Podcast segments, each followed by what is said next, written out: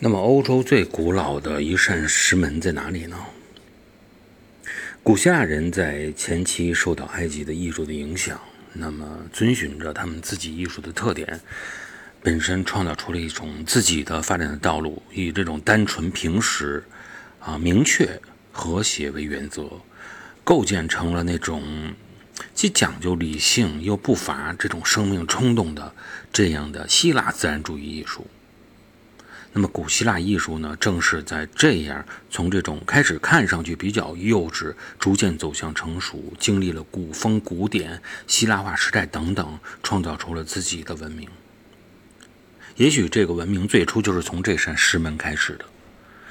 那么，这扇石门的最高清的啊、最真实的照片，我也放到了我的听友圈，